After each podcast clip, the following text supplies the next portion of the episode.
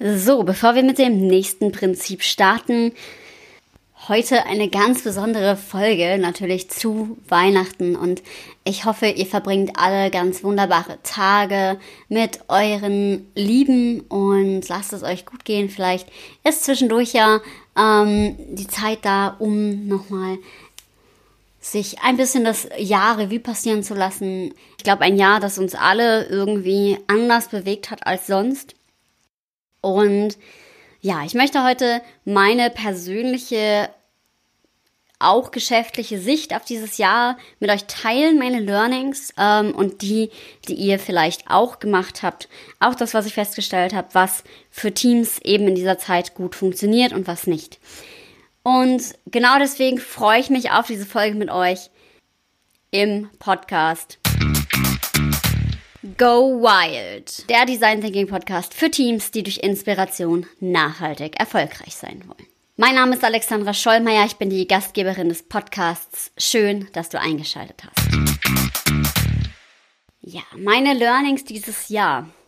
Ich habe mal mich auf fünf ähm, beschränkt und habe mal geschaut, okay, wie kann ich das denn vielleicht auch zusammenfassen?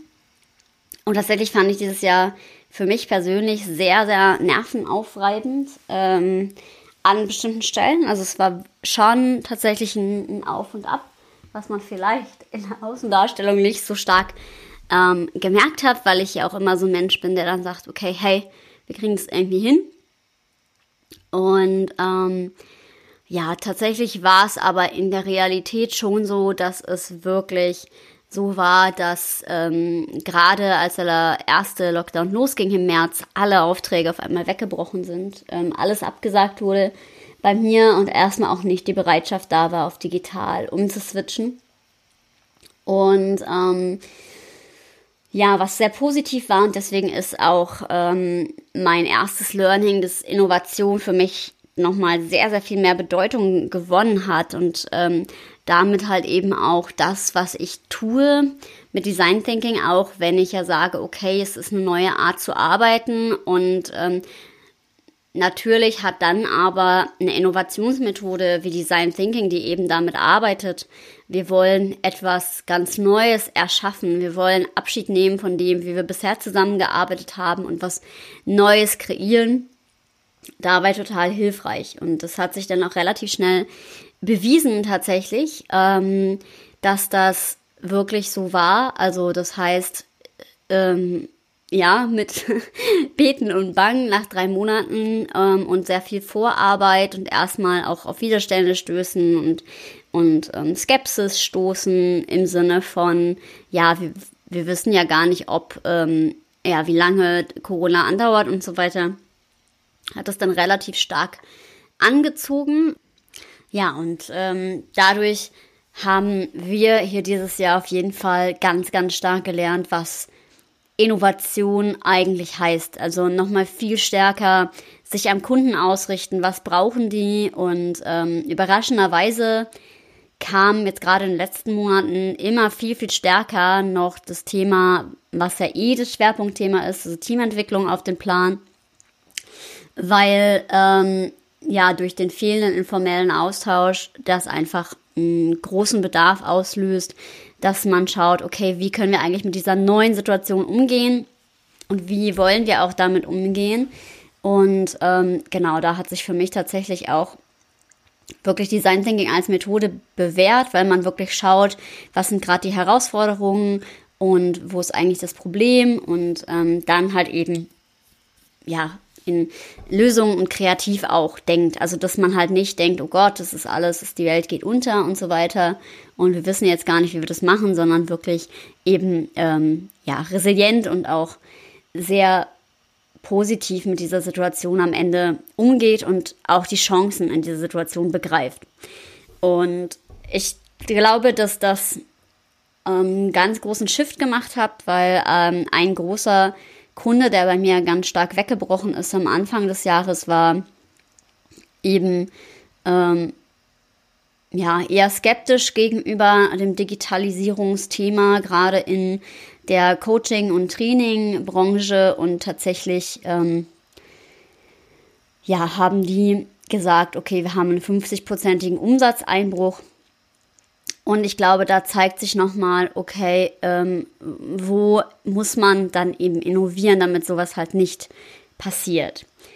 Und ähm, auch, dass man sich nicht von einem Kunden abhängig macht, das war mein Learning ähm, dieses Jahr. Also gerade weil das halt eben bei diesen gerade erwähnten Kunden so war, also dass man viel stärker nochmal sich breiter aufstellt und ähm, selbst noch viel stärker losgeht und ähm, eher schaut, dass man in verschiedenen Ecken und Enden gut aufgestellt ist, weil dann ist es halt eben auch nicht so schlimm, wenn ein Kunde wegbricht. Und das ist, glaube ich, auch total wichtiges unternehmerisches Learning. Das habe ich jetzt schon super oft auch gesehen, auch in anderen Kontexten, unabhängig von Corona, dass dann teilweise große Ausstände waren von fünfstelligen oder sogar sechsstelligen Beträgen, weil man halt eben einen äh, Kunden hatte, der dann insolvent gegangen ist. Und das hat für mich dieses Jahr auch nochmal ganz, ganz stark gezeigt.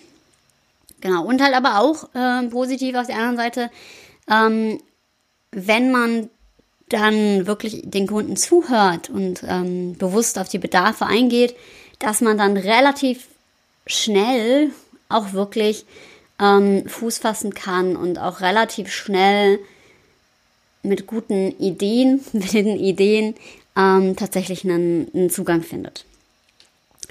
Mein drittes Learning ist, wie ihr vielleicht schon festgestellt habt, dass Retrospektiven super sind. Ähm, du fragst dich jetzt vielleicht, okay, Retrospektiven, die gehören doch eigentlich gar nicht zu Design Thinking dazu, gehören sie auch nicht. Ähm, streng genommen ist auch dann ähm, eine Retrospektive das, was ähm, von einem Team beschlossen werden kann als Maßnahme, wie wir besser zusammenarbeiten, was ich auch ganz oft empfehle, weil ähm, auch wenn ich äh, manche Sachen in Scrum zumindest wie ich es oft erlebe, wie es angewendet wird, nicht teile unbedingt, hm, finde ich gerade diese Retrospektiven extrem wertvoll. Also, dass man in regelmäßigen Abständen ein Meeting macht, ähm, in der Form, sich zu fragen, wie arbeiten wir eigentlich zusammen, was läuft gut, was läuft nicht so gut, wo müssen wir uns noch verbessern. Und wenn man das einfach regelmäßig macht, dann sieht man, A, die Themen, die bleiben und ähm, wo es irgendwie hakt. Und B, sieht man aber auch, äh, wo man sich verbessert hat. Und C ist halt einfach immer wieder der Raum für ein Feedback da. Und ähm, dadurch erleichtert das auch. Also gerade in Teams, die an sich sehr harmonisch sind, erlebe ich das oft, dass das auch so eine Befreiung hat, weil gerade wenn Teams sehr harmonisch sind, dann traut man sich oft eben gar nicht, dann was zu sagen. Ähm, genau, um halt diese Harmonie nicht zu zerstören. Und deswegen ist es ein sehr positiv gerahmtes Ding, wo man aber trotzdem auch die Wachstumspotenziale eines Teams gut aufführen kann. Das vierte Learning von mir dieses Jahr ist, es geht so viel mehr, als man denkt, gerade schon angeklungen. Ähm, also wirklich, wirklich, wirklich muss ich sagen, ähm, dass so viel mehr möglich geworden ist, auch im digitalen Bereich. Also ich hätte niemals gedacht, dass ich innerhalb eines Jahres, es liegt natürlich aber auch daran, dass ähm, es gar nicht anders ging, sonst wäre diese, diese radikale Digitalisierung ja gar nicht durchgesetzt worden. Aber ähm, von 100% offline zu 100% online. Ich hatte zwar immer schon mal überlegt, hm, könnte online funktionieren, habe aber auch gemerkt, so richtig hm, begehrt ist das jetzt nicht. Und ähm, muss aber auch sagen, dass das wirklich ein, ein, großer Shift war und es wirklich gut, gut, gut geklappt hat. Also, ähm, das heißt digitale Formate ähm, in Deutsch, in Englisch, in ähm, ja, verschiedenen Formaten begleitet werden mit vielen Learnings, also bestimmt, weiß ich nicht, 100 ähm, Tage dieses Jahr waren tatsächlich irgendwie online. Und ja, das ist ganz, ganz krass, was da passiert. Es macht auch ein bisschen Angst manchmal, weil ich doch ja auch ein sehr haptischer Mensch bin und gerade auch die Methode Design Thinking ähm, natürlich auch davon lebt, dass man irgendwie bunte Post-its klebt und ähm, mit Lego bastelt und so und das im physischen Raum tut. Aber man wird auch einfallsreich, das dann eben digital auch umzusetzen. Und manchmal ist es sogar so, dass Ähm, den großen Vorteil, den ich festgestellt habe in der Online-Arbeit, ist es wesentlich leichter, ähm, einen Fokus zu finden in einem Online-Meeting. also es ist relativ leicht, das zu moderieren. Ähm, was, was ein bisschen verloren geht, ist halt das Gefühl für die Leute. Also was schwierig ist, ist halt bei größeren Gruppen, wenn die irgendwie in Teilsitzungen sind, dann kriegt man halt nicht mit, brauchen die gerade Hilfe oder so. Das heißt, man muss immer rumspringen. Das ist nicht so ideal. Ähm, aber gerade dieses Moderieren und wirklich einen Fokus halten auf ein Thema, das funktioniert tatsächlich echt richtig, richtig gut. Und ähm, es ist auch sehr viel fokussierter. Und was auch noch ein Vorteil ist von Online sein kann, dass sich manche Persönlichkeiten, die eher introvertiert sind oder sich schwer tun, ihre Meinung zu sagen, in dem persönlichen Schutzraum, wenn sie nicht direkt mit anderen konfrontiert sind, tatsächlich eher sagen, was sie beschäftigt.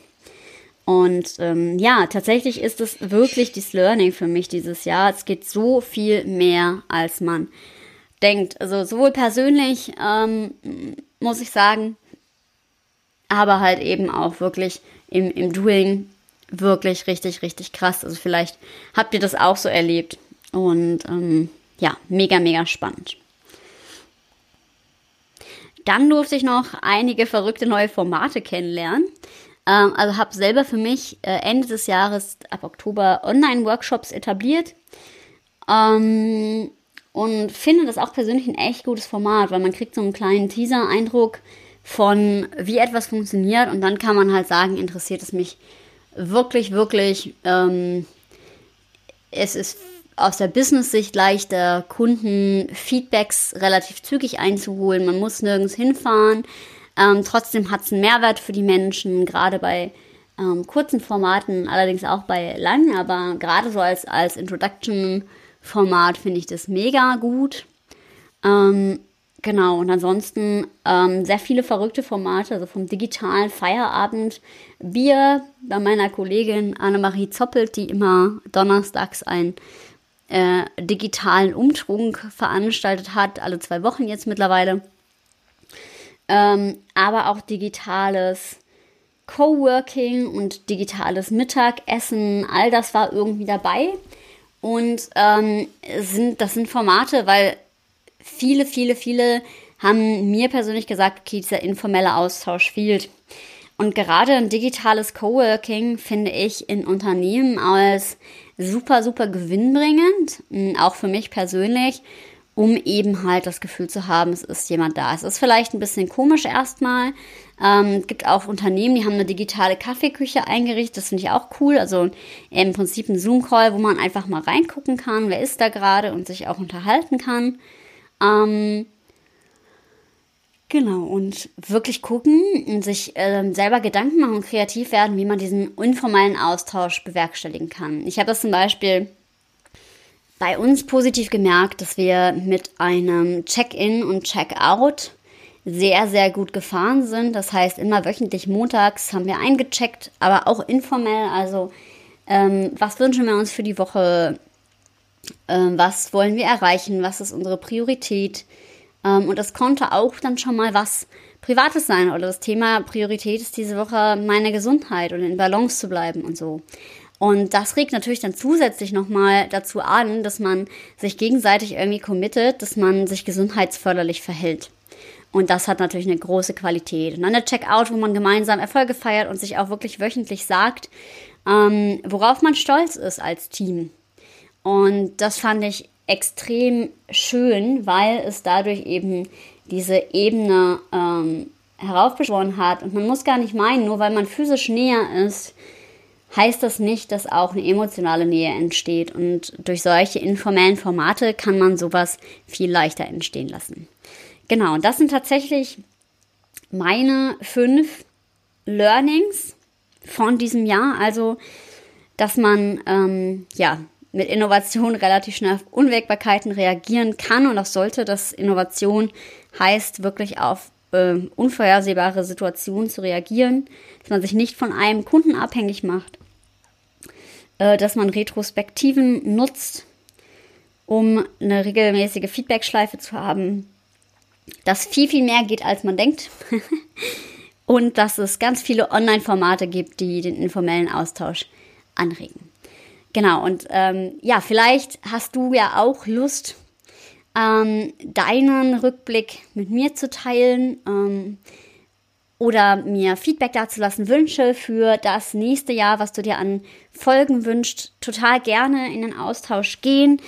Ähm, du kannst mich gerne auf LinkedIn oder Instagram adden und mir eine Nachricht dalassen. Freue ich mich.